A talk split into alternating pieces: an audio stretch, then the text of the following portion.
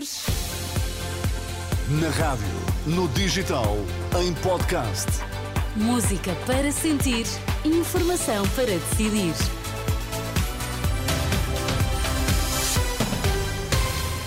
Vamos às notícias e já temos connosco Carla Fino. Olá, Carla, o que é que temos a esta hora? Olá, bom dia. Redução da inflação em Portugal mantém-se, diz a OCDE. E hoje é dia de votação final global do Orçamento do Estado e com protestos à porta da Assembleia da República. São estes os destaques. Vamos então à edição das 11 com Carla Fino. A OCDE mantém as previsões para Portugal da redução da inflação para os 3,3% em 2024.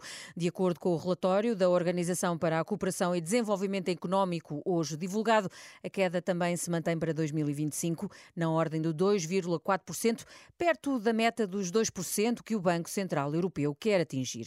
A organização justifica as medidas com o abrandamento dos preços da energia e dos alimentos, bem como a procura da mão de obra. Já quanto à economia nacional, as previsões da OCDE revêem em baixo o crescimento económico para este ano, nos 2,2%, um pouco abaixo dos valores que apresentou em junho, nos quais apontava para um crescimento do produto interno bruto de 2,5%.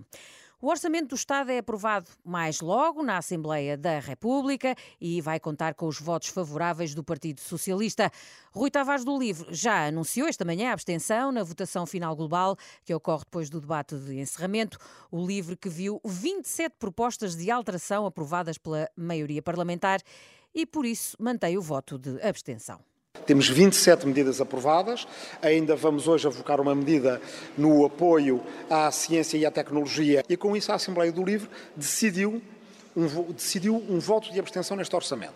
É preciso deixar claro que um voto de abstenção não é um voto que endossa a estratégia deste orçamento, é um voto que diz uma coisa muito simples. É preciso reconhecer conquistas e é preciso reconhecer vitórias quando as temos. Foi isso que fizemos nos últimos anos e é isso que temos também para este ano 2024, com medidas que queremos ver implementadas antes das eleições o anúncio da abstenção do Partido Livre, aqui na voz de Rui Tavares, o deputado do partido.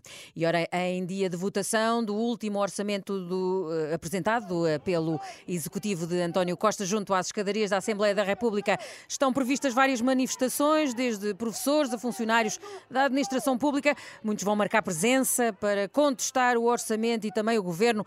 É para lá que vamos ao encontro do jornalista João Cunha. Bom dia, João. Já se começa a ver muita gente à porta do Parlamento Parlamento?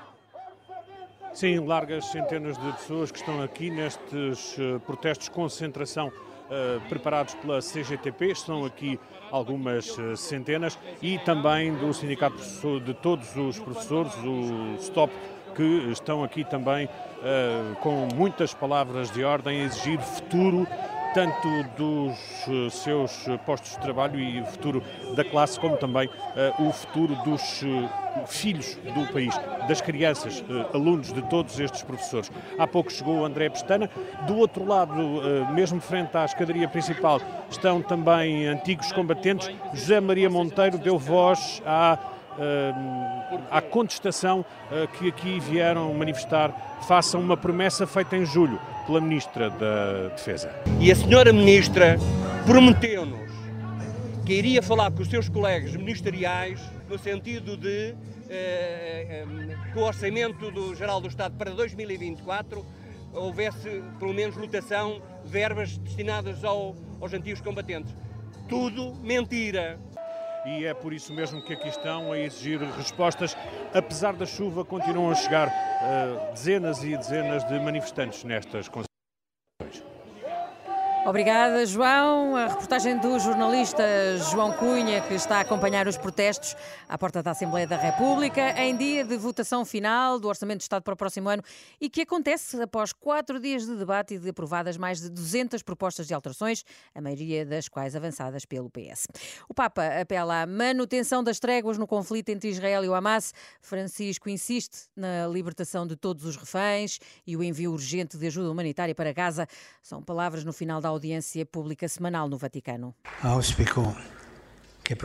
Espero que prossiga a trégua em Gaza para que sejam libertados todos os reféns e para que possa chegar ajuda humanitária. Falei com a paróquia, falta água, falta o pão, as pessoas sofrem. As pessoas simples sofrem, não sofrem os que fazem a guerra. Peçamos a paz. chiediamo la pace.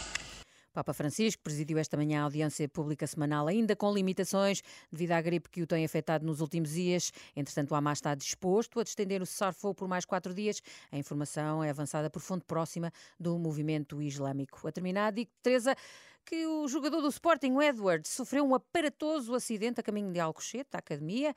O extremo inglês não sofreu eh, ferimentos também, mas por precaução fica de fora dos treinos desta manhã para depois ser avaliado pela equipa médica dos Leões. Muito bem, obrigada, Carla Fino. Até, Até já. já.